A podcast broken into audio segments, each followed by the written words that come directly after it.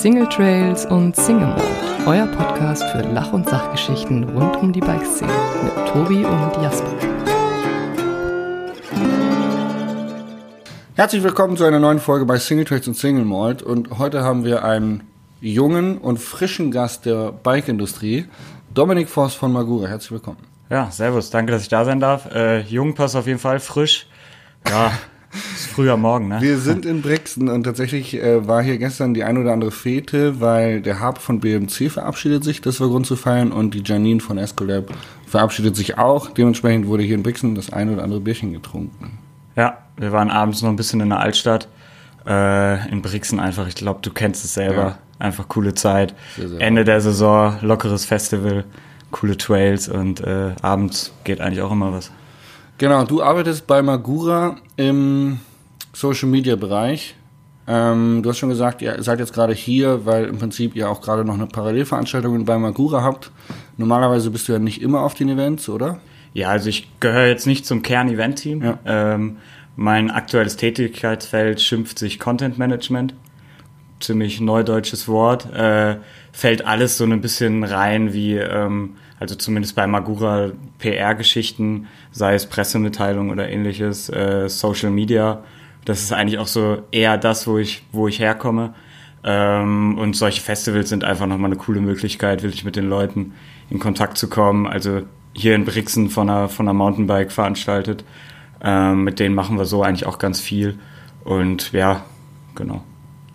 Der Kontakt zum, äh, zum eigentlichen äh, ja, Endverbraucher oder zum, zum ja, Fahrer dann. Zum. Kunden, wie Zum man Kunden. ihn schimpft. Ja. Partner.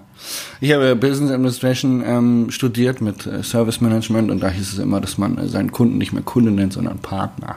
Okay. Wenn man auf Augenhöhe arbeitet. Ja. Aber ähm, so viel dazu. Ich wollte gerade was sagen. Content Manager. Ich stelle mir das gerade vor, ähm, ich wohne ja in einem bayerischen kleinen Dorf und jedes Mal, wenn ich erzähle, was ich beruflich mache, dann gehen die Augen auf und die Leute sagen, ah, okay, ja, das ist doch der Sandler, der immer nur unterwegs ist und niederhorn. Ja. Ähm, tatsächlich sind es ja recht frische Berufe, was äh, Social Media angeht. Eigentlich machen wir genau das Gleiche. Also ich produziere Content und du planst und produzierst Content. Genau. Ähm, eine sehr, sehr interessante Sache, weil ich neulich auch einen Podcast mit Andy Lipp hatte, wo wir darüber gesprochen haben, ob die Bike-Branche vielleicht gerade das Thema Video ein bisschen verschläft. Ähm, kommen wir später auch noch zu sprechen. Ähm, kurz, erzähl einfach mal kurz, was du so allgemein bei Magura, also was man unter einem Content Manager versteht und was die Aufgaben Ja. von, von dir sind.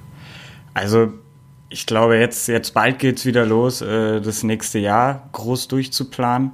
Also ich bin quasi in Abstimmung mit, mit unserer Marketingleitung so ein bisschen dafür zuständig, dass wir übers Jahr einfach coole Geschichten über, über die Marke erzählen, dass wir unsere Produkte ähm, wirklich cool an den Mann bringen, dass wir die Produkte gut positionieren und wirklich auch handfeste Geschichten dazu, dazu schreiben. Also ähm, es reicht heutzutage ja einfach nicht mehr zu sagen, wir haben eine coole Bremse und ich bremse gut, sondern ähm, es gibt so viele verschiedene Arten. Wir haben jetzt gerade erst unsere äh, E-Stop gelauncht, eine E-Bike-Bremse. Ähm, da gehört natürlich auch ein Konzept zu, eine Zielgruppenpositionierung. Ähm, und ja, dafür bin ich dann mehr oder weniger mit zuständig. Ähm, aber am Ende geht's dann eben nochmal deutlich weiter. Also wenn die, wenn die Planung fertig ist, wenn das Konzept fertig ist, ähm, kommt so ein bisschen das Operative mit dazu. Ähm, sei es die Produktion der Videos, dass man vielleicht mal einen Fotoshoot plant ähm, und dann am Ende wirklich auch vor Ort bei den Medien ist und denen das Produkt näher bringt, ähm, die ganze Geschichte und das Konzept hinterm Produkt. Und ja, mega vielseitig, auf jeden Fall coole Geschichte. Hört sich sehr, äh, hört sich sehr, sehr vielseitig an, tatsächlich. Also so ein bisschen voll Büro, Planung, Zukunft, ähm, wo man sich hinsetzt und dann Gedanken macht, okay, wer, wer bekommt das Produkt, was könnte ihn interessieren und wie könnte man jetzt eine Geschichte drumherum bauen. Genau. Und dann aber auf der anderen Seite, wie du sagst, operativ Fotoshootings organisieren und dann auch irgendwie das Produkt an die Medien zu bringen. Ja. So.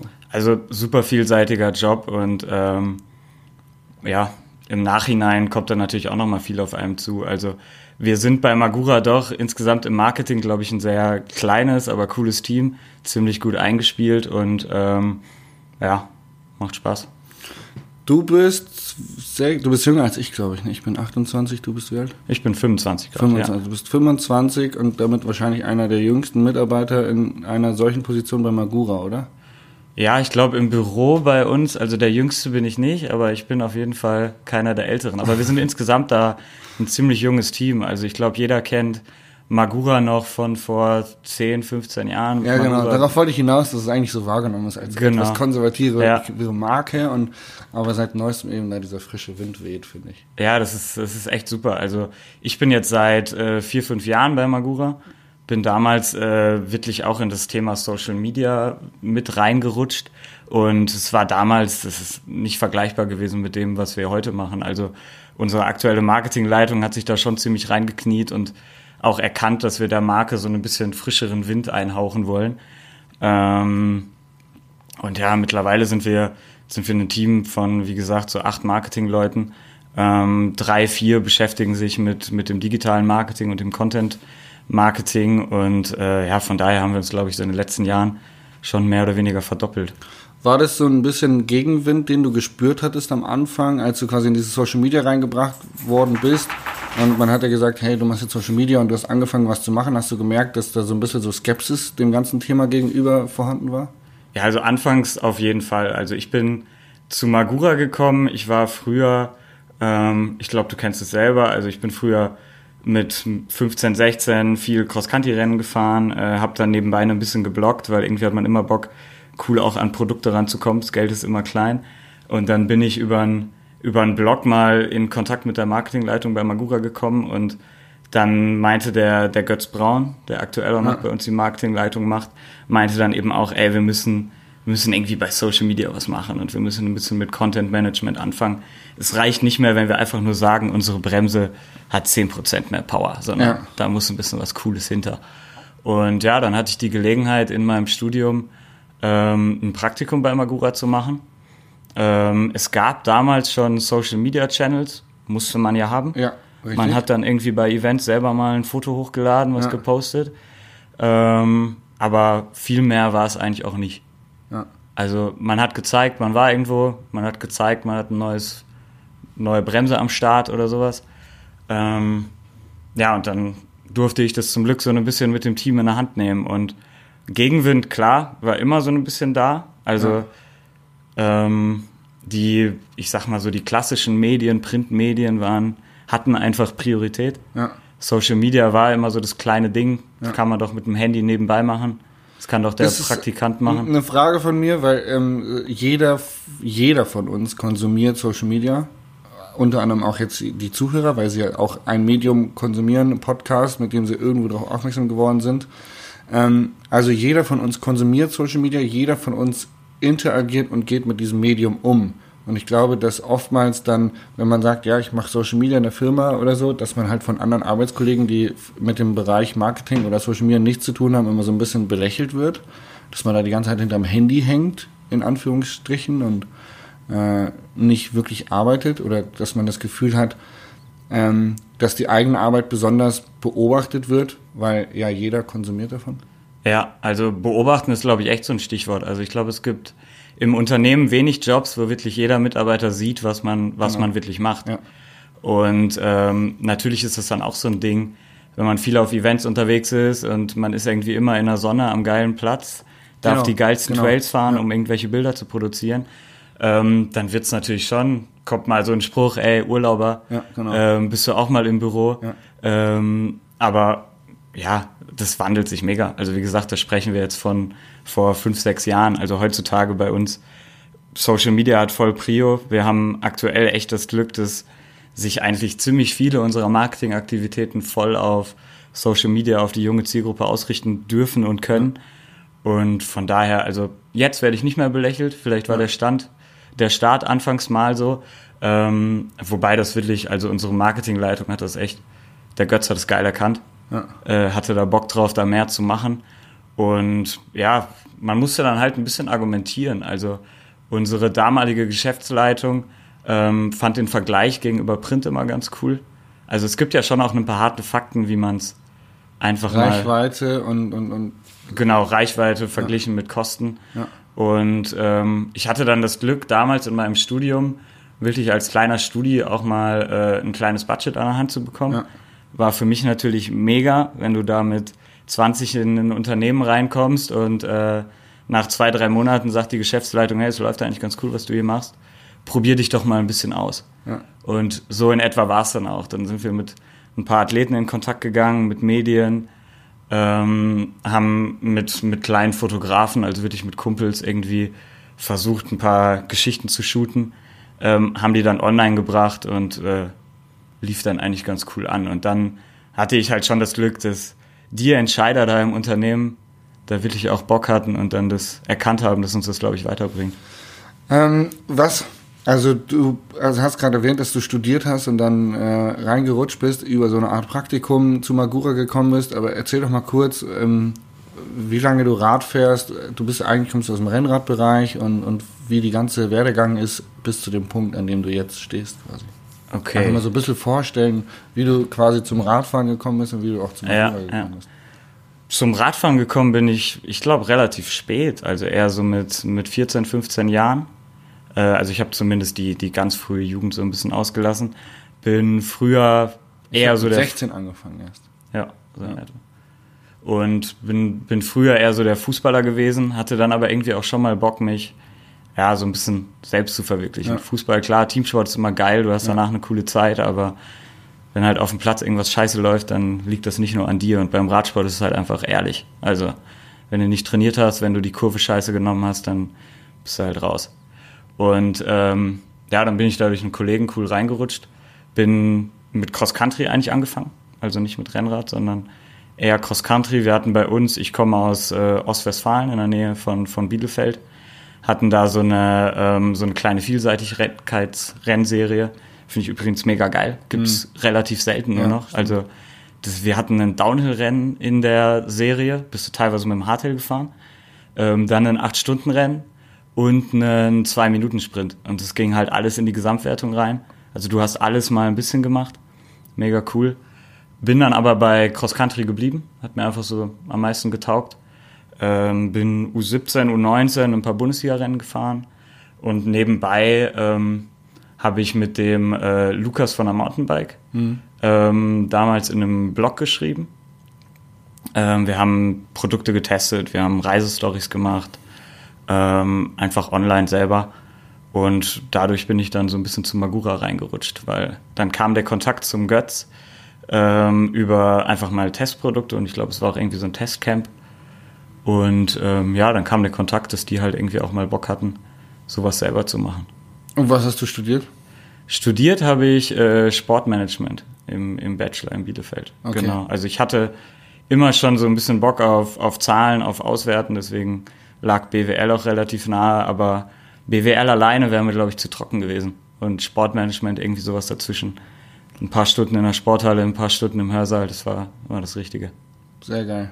Ich kenne die Statistiken von unserem Podcast leider nicht, also kann ich dir auch nicht sagen, welches Alter unsere Zielgruppe der Zuhörer hat. Okay.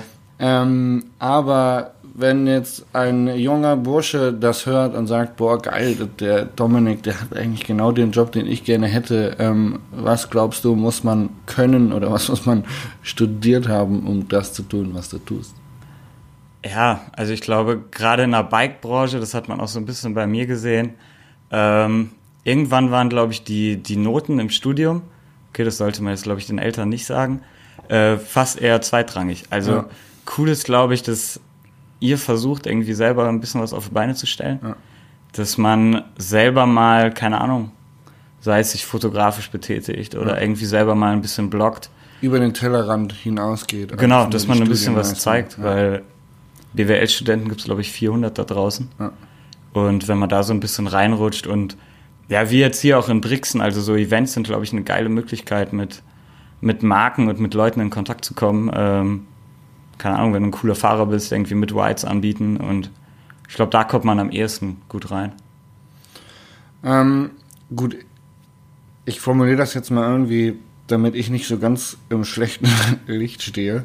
Ähm, also ich persönlich bin ja jemand, der ähm, sich selber immer äh, vermarkten musste und auch vermarktet hat als Athlet. Also als, als Profisportler ging es immer darum, dass ich mich irgendwie in ein gutes Licht stelle und äh, Reichweiten erziele und ähm, bedeutet bei mir, wenn ich etwas produziere, was ich veröffentlichen möchte, dann muss ich mir die Frage stellen, werde ich dem gerecht, wie ich sein möchte?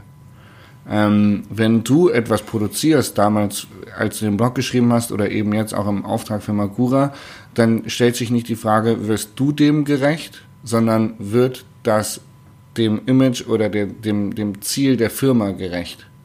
Inwieweit denkst du drüber nach, oh, oder inwieweit kannst du dich mit den Sachen identifizieren, die du teilweise machst? Also wenn du sagst jetzt ähm, zum Beispiel, ihr habt eine neue E-Bike-Bremse, wie viel Empathie muss man aufbringen, sich in die Zielgruppe einzudenken, wenn man selber sich vielleicht gar nicht damit identifizieren kann? Ja, also ich glaube, wenn man da nicht richtig drin ist und äh, vielleicht so ein bisschen am Kunden hinweg die Stories strickt und, und die ganze Contentführung, dann, dann wird das, glaube ich, insgesamt auch nichts. Ja. Also das ist auch ein Grund, warum, und ich glaube, so machen es alle, ähm, dass man einfach versucht, viel bei Events mit am Start zu sein. Ähm, klar hätte ich vielleicht am meisten Bock, jetzt nur von Cross-Country-Weltcup zu Cross-Country-Weltcup mitzureisen. Ähm, aber mit so Leuten wie Stefan Schlie oder anderen Leuten, die wirklich voll in der E-Bike-Zielgruppe sind und in der Zielgruppe, wo du dein Produkt positionieren willst, muss man halt schon einfach in Kontakt sein und ja. äh, da, da gut was stricken. Ja. Aber wenn du jetzt, äh, ähm, also wenn jetzt ist, ihr habt ja wahrscheinlich auch Guidelines irgendwie, also wo formuliert ist, äh, wie kommunizieren wir nach außen, äh, sei es Textform und so. Ähm, kannst du dich damit voll und ganz identifizieren oder kommt da manchmal sowas von, oh, diesen Post würde ich jetzt persönlich total anders schreiben, aber äh, Magura will das halt so. Ja, doch. Also das hat man immer mal wieder. Also ich glaube, wenn, wenn ich frei arbeiten könnte, wäre das nochmal ein bisschen anders. Aber das, das gehört halt, glaube ich, auch einfach dazu. Also ähm, natürlich hat man immer mal Punkte, wo man vielleicht selber ein bisschen lockerer posten möchte und dann wieder aneckt. Also ähm, Magura, ich glaube, das wissen viele, war früher schon immer mal ein bisschen konservativer. Ja. Natürlich waren so Geschichten wie, keine Ahnung, Bilder von einer Party und wir haben eine geile Zeit und so, waren teilweise echt ein bisschen schwierig. Also es gibt bei uns sogar wirklich es gab mal Probleme, dass der Betriebsrat angeklopft hat, äh, wenn wir irgendwie von, von dem Event abends von der Party Bilder gepostet haben. Ja. Und der Betriebsrat dann eben meinte, ja, das, das können wir den Leuten am Band nicht, nicht irgendwie ermöglichen. Und so können wir dann die Marke auch nicht widerspiegeln. Und also Diskussionen gibt's immer. Ja. Man selber möchte vielleicht noch ein bisschen lockerer, ähm, geht aber nicht immer. Aber am Ende muss man ja auch schauen, dass der Markenkern und das Markenverständnis einfach cool dabei bleibt. Aber bei Magura, ähm, das Unternehmen ist jetzt, das wissen viele, glaube ich, gar nicht, in, in vierter Generation, ist wirklich ja. familiengeführt. Ähm, und da geht's uns momentan, glaube ich, echt super gut. Also der, der Fabian auch, vierte Generation Magura, äh, ist selber ein Biker, ist der Erste, der irgendwie die, die Rides für Sea Otter Kalifornien plant der, ich glaube, der weiß jetzt schon wieder, was wir da im April machen, weil er einfach auch Bock drauf hat und Bock drauf hat, äh, selber zu fahren. Ja, ich denke, nach der Lobrede ist sie deine Beförderung dann auch sicher. Ja, sehr gut. so, Ziel erreicht. Mal. Ja. Dann können wir eigentlich Feierabend machen, oder? Äh, ich schenke dir noch ein bisschen Wasser nach. Wir ja. trinken Wasser, ähm, weil du ja tatsächlich noch am Stand stehen musst. Und wenn der Dominik jetzt gleich besoffen mit äh, einer Whisky-Fahne sich wieder an den Stand stellen würde, wird es wahrscheinlich auch nicht passen. Ja. Ähm, Gut, nur mal eine Frage. Ähm, die, was ich ja gerade gesagt habe, ob dir das gefällt oder nicht, oder wie viel Empathie man da haben kann mit Sachen, die man vielleicht, mit denen man sich nicht so identifiziert.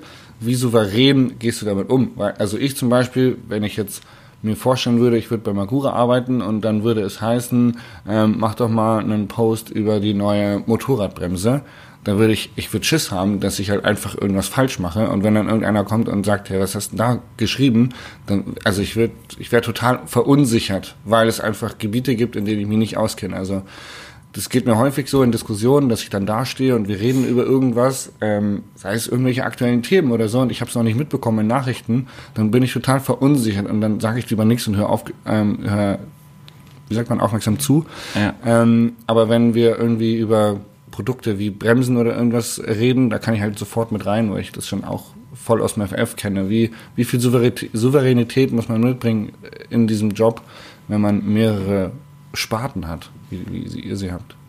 Ja, also der Spagat zum Motorrad ist manchmal schon, schon relativ groß. Ähm, aber insgesamt kommt man da, glaube ich, bei Events auch nochmal super rein. Und am Ende, wir, wir haben immer noch unsere Experten für die einzelnen Geschäftsfelder. Ähm, also wenn man da du weiß, holst ja auch Hilfe dann. Auf jeden Fall, ja. natürlich. Also vor allen Dingen bei unseren gesponserten Fahrern, bei unseren ja. ähm, Ambassadors. Ähm, der Tibor macht momentan einen super geilen Job für uns beim Motorrad. Ja. Ähm, und das ist natürlich, glaube ich, auch so ein bisschen dem geschuldet, dass bei uns im Marketing in den vergangenen Jahren schon super Prio auf Bike war. Und jetzt haben wir uns natürlich auch Personen gesucht, die uns im Motorrad weiterbringen.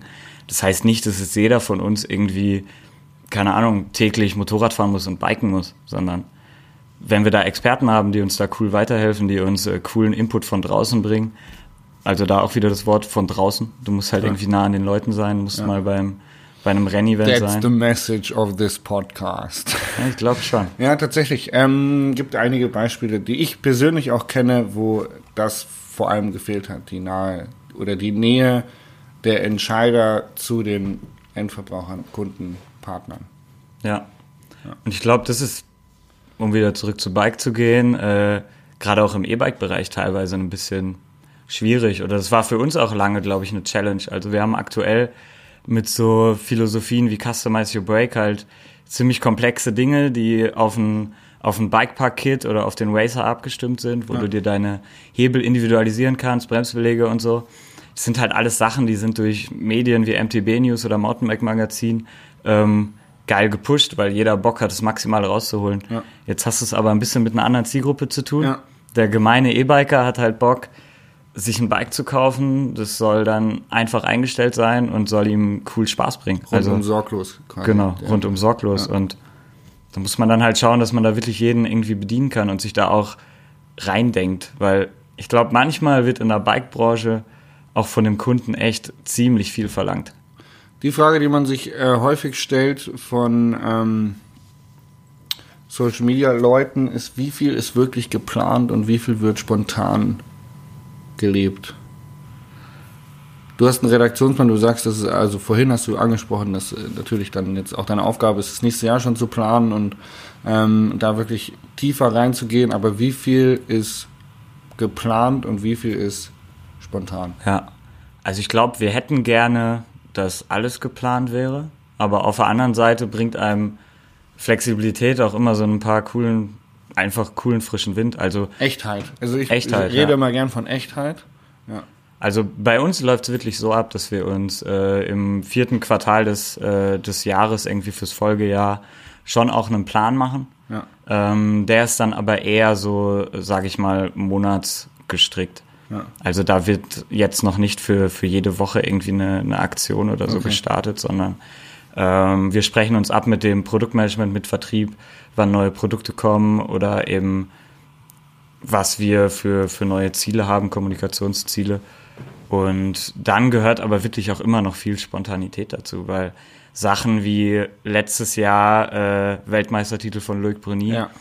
klar kannst du dir da ein bisschen was äh, vorplanen, ja. kannst dir vielleicht einen Newsletter schon mal vorschreiben, aber ähm, am Ende muss da einfach was Spontanes, Geiles auch rein. Und ähm, ja, planen hilft, aber ich glaube, Spontanität, gerade auch bei Social Media, bringt dir dann eher nochmal geilen Erfolg. Ja, ähm, wenn du schon sagst, ihr sprecht euch ab natürlich mit, mit Produktabteilungen, wann was kommt, wann was lieferbar wird oder wann was gelauncht wird. Ähm, wie, viel, wie viel Storytelling wird sich im Voraus ausgedacht? Also wie viel Marketingkampagne steckt im Voraus schon in der Planung beim Produkt? Ähm, so, soweit es das Produkt zulässt, äh, versuchen wir dann natürlich schon marketingseitig von Anfang an mit was, äh, mit was zu stricken. Ähm, insgesamt ist das Ganze ja auch so ein bisschen langfristiger aufgehangen. Ja. Also natürlich wissen wir jetzt schon, was, was in drei Jahren ja. grob kommen sollte. Ähm, ansonsten wären wir jetzt gerade viel zu spät. Ja. Ähm, ja. Cool. Ähm, ich hatte vorhin noch eine Frage im Kopf, die mir jetzt gerade nicht mehr einfällt. Ähm, doch, ähm, die Frage war, ähm, wenn ich jetzt meinen YouTube-Kanal befüttere, dann ist es oftmals so, dass ich manche Sachen nicht verstehe. Ich verstehe nicht, warum Leute dieses eine Video so mega abfallen und viel gucken und das andere nicht. Also zum Beispiel, wenn ich RAW-Videos, also ganz normal einfach nur GoPro-Material von einem Rennen hochlade, dann feiern die Leute das voll ab und schauen sich das an. Und wenn es eine Stunde Material ist, dann bleiben die teilweise Durchschnittswiedergabeminuten sind dann 50 Prozent von diesem Video. Und dann haben die sich tatsächlich 30 Minuten GoPro-Material reingezogen, wo ich halt sagen muss, ich verstehe das nicht. Das wird ich im Leben, wird das nie machen. Und sag halt, naja, aber auch wenn ich das nicht verstehe, möchte ich meiner Zielgruppe oder den Leuten, die mir da folgen, gerecht werden und mache halt Videos, die denen auch gefallen. Ähm, inwieweit macht, geht ihr nach Reichweite und inwieweit bleibt ihr euren Konzepten treu? Ähm, ich glaube, das muss man so ein bisschen differenziert betrachten. Also insgesamt bei unseren Channels gilt es schon, dass wir einfach versuchen, den Content unseren Followern anzupassen. Also das ist, ich habe vorhin erzählt, dass es natürlich im Bereich Social Media ein bisschen schwierig ist, dass man immer beobachtet wird. Jeder weiß, was dein Erfolg ist, jeder weiß, welche Posts du gemacht hast und deine Arbeit ist so ein bisschen transparent. Aber das ja. macht es auf der anderen Seite halt auch echt, echt geil, weil ähm, du hast halt eigentlich nicht irgendwie nur alle paar Monate mal ein Feedback mit Verkaufszahlen oder so, sondern du hast halt täglich bei Social Media Feedback, weißt, ob was ankommt oder nicht und das ist mega. Also aber wie weit ist es dem geschuldet, dass man also wie differenziert kannst du es betrachten, dass du sagst, ja, das kommt jetzt nicht an, weil gerade das Produkt nicht passt oder ähm, weil die Leute die Farbe vom Produkt nicht mögen oder weil sie vielleicht auch keinen Bock haben auf Customize Your Break oder warum auch immer. Oder inwieweit kann man das differenzieren auf, ja, ey, war einfach die falsche Uhrzeit oder es hat geregnet oder es war äh, draußen super Wetter, keiner war zu Hause, keiner hat äh, Insta geinstagrammt oder keine Ahnung. Ja, also klar, solche Faktoren spielen auch immer mit rein. Wenn ich morgens um sechs poste, dann äh, klickt das natürlich irgendwie keiner. Ja. Aber insgesamt, was, was ich halt sauer interessant finde, ist wirklich so die Unterschiede in der Zielgruppe. Also Instagram ist bei uns super jung. Ich glaube, Statistik geht zwischen 16 und 30 Jahre. Der Rest ist relativ zu vernachlässigen. Ähm, und ja, wenn man da einfach so mit jungen, frischen Wind arbeitet, dann, dann läuft das aktuell schon ganz gut. Und ansonsten also Social Media ist einfach immer ein stetiger Lernprozess. Also das, was vielleicht letztes Jahr geil funktioniert hat, kann jetzt schon wieder voll, voll anders sein. Also bei uns, wir haben lange probiert, das waren mal Anfänge, also jeder von uns hat irgendwie Bock auf die geilsten Bikepark-Bilder oder die coolsten Bilder von irgendwelchen Reiselocations. Ähm, wir haben da viel mit Athleten zusammengearbeitet, haben da definitiv auch Geld verwendet und äh, ich war auch schon dabei. Unter anderem, ich ja. Ich durfte auch schon mit. Und Aktuell merken wir aber, dass einfach Product the Hero ist. Ja. Also das ist gerade so mit unser, unser Ding. Ähm, Habe ich auch schon festgestellt, tatsächlich. Das ist manchmal also so noch so ein geiler Action-Shot, wo du sagst so, dieses Bild äh, im Himalaya-Expedition hat so viel gekostet, an Leute dahin zu karren ja. und früh aufstehen und dann sind sie 3000 Höhenmeter den Berg rauf ja. und der Shot ist einzigartig, super episch. Ja, und hat wahrscheinlich nur die Hälfte an Klicks, wie wenn du einfach stumpf ein geiles Produktfoto hochlädst. Voll. Also äh, manchmal ist es dann im Nachhinein ein bisschen schwer zu erklären, warum du denn diesen ja. krassen Fotoshoot gemacht hast, wenn, ja. wenn dein Chef dann kurz durch Insta scrollt und halt sieht, dass das Bild von den fünf Hebeln oder der schön polierten Zange auf einem Tisch fotografiert mit einem iPhone 4, ja. scheiß griesiger Hintergrund oder so, irgendwie das, das erfolgreichste Foto des letzten Monats ist. Aber ja, die Mischung macht's auch. Man darf es nicht vergessen, weil wenn du jetzt nur Produktfotos hochladen würdest, die mit dem iPhone 4 mit riesigem Hintergrund fotografiert worden sind, dann würden die Leute halt auch nicht da bleiben. Ja, genau. Oder man muss halt, glaube ich, auch so ein bisschen kanalspezifisch schauen. Ja. Also gerade auch bei Insta ist halt, also wir machen im Feed aktuell super viel Produkte, weil das sind dann die, die glossy Shots ja. von den Produkten. Und klar, in der Story wenn jemand morgens beim Frühstück sitzt und durch eine Story von einem Unternehmen klickt, dann hat er, glaube ich, halt schon Bock, äh, einfach mal zu sehen, was die gerade in Brixen machen. Ja. Dass die einen geilen Sunset Ride hatten, coole Zeit auf dem Trail, vielleicht ein bisschen witzige Aktionen oder sowas. Und ja, dann versuchen wir da so ein bisschen beides mit reinzunehmen. Aber ja, insgesamt einfach, ich glaube, das Wichtigste ist da, dass man sich da schon nochmal die Statistiken ansieht, die Leute fragt, worauf habt ihr Bock? Und dann taugt das. Ähm, du als Experte, wir wollen ja auch ein bisschen Mehrwert, Mehrwert liefern. Gib unseren Zuhörern noch fünf Tipps für ihre Instagram-Posts. Uhrzeit, Inhalt. Okay. Hashtags. Also so Uhrzeit. Algorithmus. Uhrzeit auf jeden Fall alles ab äh, 19 Uhr abends. Ähm, dann beim fotografischen versucht irgendwie euch abzuheben. Also einfach jetzt ein normales Bikebild in der Kurve, auch keine Ahnung, selbst wenn, wenn der Whip irgendwie noch so geil ist, es geht im Feed oftmals ein bisschen unter. Ja. Also versucht da vielleicht irgendwie mit, mit den Farben zu arbeiten. Also wir haben teilweise auch, also Nachbearbeitung geht immer. Ja. Da gerne mal irgendwie äh, ein bisschen rumspielen. Ähm, Hashtags, klar, sind wichtig. Ich finde sie manchmal aber auch ein bisschen überbewertet. Also jetzt nicht 30, 40 Hashtags unter dem Post runterhauen und dann denken, dass die Leute irgendwie das, das Ding klicken. Ja.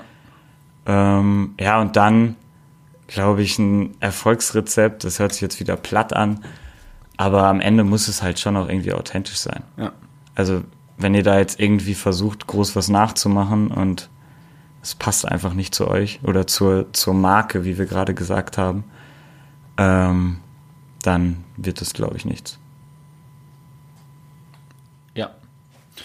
Amen. ähm, bei mir auf Instagram sind Videos viel erfolgreicher als Bilder. Also wenn ich ein Bild hochlade, dann hat das, weiß ich nicht, im Schnitt 1500 bis 2000 Likes, wenn es ein gutes Foto war. Ähm, Videos bis zu 5000. Okay, bei uns andersrum. Ehrlich? Definitiv, ja. Also Videos bei uns, gut, vielleicht liegt es auch so ein bisschen an dem Stil. Du hast halt, glaube ich, so einen lockeren Präsenter-Stil. Die Leute haben Bock, dich dann zu sehen und äh, dass du denen was erklärst. Bei nee, bei Instagram mache ich tatsächlich jetzt keine, wie bei YouTube, Videos, wo ich was erkläre oder irgendwie was erzähle, sondern immer nur so Riding-Shots. Und ein, ein Riding-Video ist tausendmal besser geklickt als ein Riding-Foto. Okay. Bei uns glaube ich echt relativ, relativ andersrum. Also wir haben auch schon Krass. mit das die. Das ist jetzt wieder ein richtig cool exemplarisches Beispiel dafür, ähm, dass man bei unterschiedlichen Kanälen, Marken, äh, Instagram-Profilen auch unterschiedliche Dinge erwartet. Ja. Und ich glaube, dass mir die Leute folgen, weil sie halt einfach finden, dass ich geil Rad fahren kann und irgendwie vielleicht lustig vor der Kamera Voll, rede. Ja. Und bei euch halt einfach, weil sie dem Produkt Magura folgen und sich mit der, mit der Bremse identifizieren, mit dem Produkt identifizieren. Ja. Und dann irgendwelche Videos, wo irgendeiner was erzählt oder so, völlig irrelevant sind. Ja. Also wir haben selber auch schon versucht, mit, mit coolen Action-Videos oder sowas wirklich die, die Leute zu kriegen. Hatten auch, also mit dir haben wir auch schon Videos Ja. gemacht, haben versucht, das so ein bisschen ja, nicht zu kopieren, aber ähm, halt auch mal Action-Videos zu bieten, aber haben selber einfach festgestellt, dass, dass bei uns wirklich die Leute folgen uns, um Infos zum Produkt zu bekommen. Natürlich darf da mal ein cooles äh, Actionbild oder so mit drin sein, aber was eigentlich am meisten oder am besten geht, sind so generische Dinge wie, äh, keine Ahnung, wie entlüfte ich meine Bremse in 15 Schritten. Ja. Das ist natürlich für uns teilweise ein bisschen ja, langweilig, weil, also ich mache das jetzt seit fünf Jahren und äh, jedes Jahr erkläre ich, glaube ich, wie man eine Bremse cool entlüftet. Ähm, kram dann irgendwo mein Word-Dokument raus mit den 15 Schritten Ja. und versuche das vielleicht nochmal fotografisch cool aufzuarbeiten, aber es ist halt einfach so ein, so ein Running-Ding. Und ähm, ich glaube, da sollte man auch so ein bisschen versuchen, oder versuchen wir zumindest, uns auch nicht zu verkünsteln. Hey, wenn das läuft, wenn die Leute Bock haben, das zu sehen, dann, dann kriegen sie es. Und wenn ich keinen Bock mehr drauf habe, dann, Macht halt jemand anders. Dann Ja. holst du dir jemanden, der es macht. genau, Ja. So könnte man es machen. Oder halt, ja, dann muss ich da halt durch am Ende dann. Aber nee, die Follower sollen das, das kriegen, was sie dann mit eben auch wollen. Und das ist ja das Geile an Social Media. Du kannst interagieren, du siehst, was, was geklickt wird. Und ja, bei uns wirklich, Tech ist Ähm, einfach super wichtig. Frage an dich, ich, ich auch mal ein bisschen doof gestellt. Ich stelle eigentlich immer nur doofe Fragen, zumindest glaube ich das. Aber ähm, ein Startup, ja, kleine Firma, kleine Marke, kleines Produkt, ähm, relativ jung, klein und sagt so, hey, das ist unsere Nische, da wollen wir rein. Und wir wollen, also die haben für sich ausgemacht, so, das ist unsere Zielgruppe und wir würden die gerne auf dem und dem Weg mit der und der Kampagne und wir positionieren uns mit dem und dem Image und dann merken die, ja, das wird aber nicht geklickt. Weil, wie du schon sagst, das ist jetzt so ein bisschen wie, wenn Magura jetzt nur noch Riding Shots posten würde, dann würde eure Klickrate extrem nach unten gehen. Leute, ihr würdet keine Likes mehr bekommen, Leute würden abspringen und würden sagen, ja, nee, aber irgendwie erwarte ich mir von Magura was anderes. Ja. Ähm, was, also wie weit darf sich eine Firma von ihrem eigentlichen Weg oder von ihrem eigentlichen Image entfernen, um Followern gerecht zu werden? Wie du schon sagtest, der Follower bekommt, was er fordert. Und inwieweit muss man seinem eigenen Weg treu bleiben und in gewisser Weise auf Reichweite verzichten und sagen, hey, es läuft zwar nicht so richtig, wie wir uns das vorstellen, weil wir eine Wachstumsrate von 20% gern hätten und wir haben nur drei, ähm, aber wir wollen uns treu bleiben. Ich glaube, wir haben jetzt viel über Reichweite geredet und ja. über wie man, wie man einen Channel führt oder so. Aber natürlich muss man am Ende auch nochmal schauen. Also das war jetzt gerade viel zur, zur Zielgruppe Bikepark Kit oder ja. sowas, äh, zu unseren MT7 -Produkten ja. oder sowas. Aber bei, bei anderen Produkten, sei es E-Bike-Bremse oder, oder HS, da stehst du dann halt schon nochmal vor anderen Herausforderungen. Ja, aber also, wenn jetzt zum Beispiel eine E-Bike-Marke auf den Markt kommt und sagt, hey, wir haben jetzt ein richtig cooles E-Bike rausgebracht für 15-jährige Kinder. Und die sagen, wir positionieren uns voll cool mit jungen Teamfahrern und machen nur E-Bike Jumpshots, weil die das geil finden. Das ist, haben die für sich deklariert und sagen, das ist das, was wir ver vermarkten möchten. Ähm, und dann merken sie, ja, aber damit kriegen sie überhaupt keine, keine Klicks, weil das interessiert die Leute nicht. Wann, wann darf, wie weit darf man sich verbiegen? Vom eigenen gewünschten Weg. Boah, schwierig zu sagen. Ich glaube, in der Situation waren wir noch nicht so ganz, weil insgesamt äh, läuft es, glaube ich, aktuell schon so, wie wir es auch selber leben und ja. leben wollen und wie es unsere, ja, um Fabian auch nochmal zu nennen, wie das eben auch der, der Firmeneigentümer seit Familiengenerationen so ein bisschen mit drin hat. Ähm, insgesamt, klar, verbiegen ist immer scheiße. Also wenn ich jetzt irgendwie versuche, ähm, mit Mitarbeitern XY einen äh, ein super junges Image aufzusetzen und das passt einfach nicht. Ja, authentisch, wenn es dann Würde ich es nicht machen, ist, ja. genau, ja. Okay, gut. Ich weiß nicht, ob ich mit der Antwort wirklich zufrieden bin, aber ich, ich lasse es jetzt einfach mal so im Raum stehen. Vielleicht schreibt, er, vielleicht schreibt uns ja jemand eine E-Mail dazu. Ja. Ähm, tatsächlich weiß ich gerade nicht, worüber ich jetzt noch reden soll, weil wir haben sehr, sehr viel über Social Media geredet und wir haben sehr, sehr viel über die Positionierung von Magura im Social Media geredet. Ähm, mir fällt jetzt gerade nicht so dezent eine, eine Frage ein. Ähm, was, was kann man von euch videotechnisch erwarten 2020? Ich als YouTuber bin immer Video interessiert. Ich hatte neulich mit Andy Lipp auch einen Podcast, wo ich mal wieder angesprochen habe, ähm, dass ich so ein bisschen den Eindruck habe, dass Video ein bisschen verschlafen wird. Werdet ihr da ein bisschen mehr machen? Ja, also das Video verschlafen wird, das würde ich glaube ich mit unterschreiben. Also ähm, es ist natürlich für eine Marke immer echt schwierig, bei Video so richtig einen Fuß reinzukriegen, weil ich glaube, du setzt dich abends mal zwei Tage hin, machst dir ein cooles Konzept und bist dann auch relativ frei in dem, was du, was du einfach produzierst. Wir müssen natürlich schon schauen, Bremse ist ein sicherheitsrelevantes Bauteil und dann, dann ja. muss halt alles schon super korrekt sein. Ähm, dann muss ein Video über mehrere Ecken mal mit abgesegnet werden. Ja. Ähm, und von daher ist es immer ein bisschen schwierig, aber wir werden, wir werden auch versuchen, da so ein bisschen mehr zu bieten. Also ähm, Tech-Informationen sind einfach super wichtig. Wir versuchen auf neuen Märkten nochmal ein bisschen mehr klarzukommen. Ähm, da stehst du dann eben teilweise auch nochmal vor Herausforderungen, dass Magura einfach im europäischen Kernmarkt aktuell und in den USA vielleicht eine ganz gute Nummer ist, aber in anderen Ländern schon nochmal unbekannter und dann mhm. sind es schon nochmal ein bisschen mehr Basic-Informationen, die da auch mit her müssen. Ähm, und dann haben wir aber auf jeden Fall auch Bock, unsere frischen Athleten mit nochmal ein bisschen zu nutzen. Ja. Video. Video. The next, the, next big thing. Ja, es werden wieder einige Mo Stunden bei uns in der Werkstatt. Mountainbike-Branche goes Hollywood. Ja, das wird, glaube ich, noch schwierig. Wobei einige Marken machen es auf jeden Fall schon geil vor. Also ich finde es cool, dass der Weg gerade so ein bisschen davon weggeht, äh, plump ein Produkt mit, äh, keine Ahnung, mit einer Headline wie 10% mehr Power oder so zu vermarkten, sondern sich da auch selber mal ein bisschen auf die Schippe zu nehmen und das Ganze eher filmerisch mal mit aufzunehmen. Ja, definitiv. YT ähm, macht da auf jeden Fall einen geilen Job. Also ich Kampagnen von, von YT zum Launch äh, mit diesem berühmten Schauspieler, dessen Name ich nicht weiß, weil ich mir keinen Namen merken kann, aber fand ich mega. Also fand ich absolut. absolut ja. Das war Hollywood, das war definitiv. Auf jeden Fall cool durchdacht ja. und ich glaube auch schön weit im Voraus geplant, also die, die Kampagne cool früh angefangen. Ähm, Santa Cruz, ich muss nochmal meinen Sponsor wählen, äh, erwähnen, aber die hatten eine sehr, sehr geile Idee mit dem Launch-Video vom Chameleon, dem äh, Carbon HT, ja. ähm, wo sie den Song ähm, Chameleon na, quasi als Musical nachgespielt haben in der Produktionshalle. Du hast es wahrscheinlich gesehen. Ja. Ziemlich geil gemacht auf jeden Fall.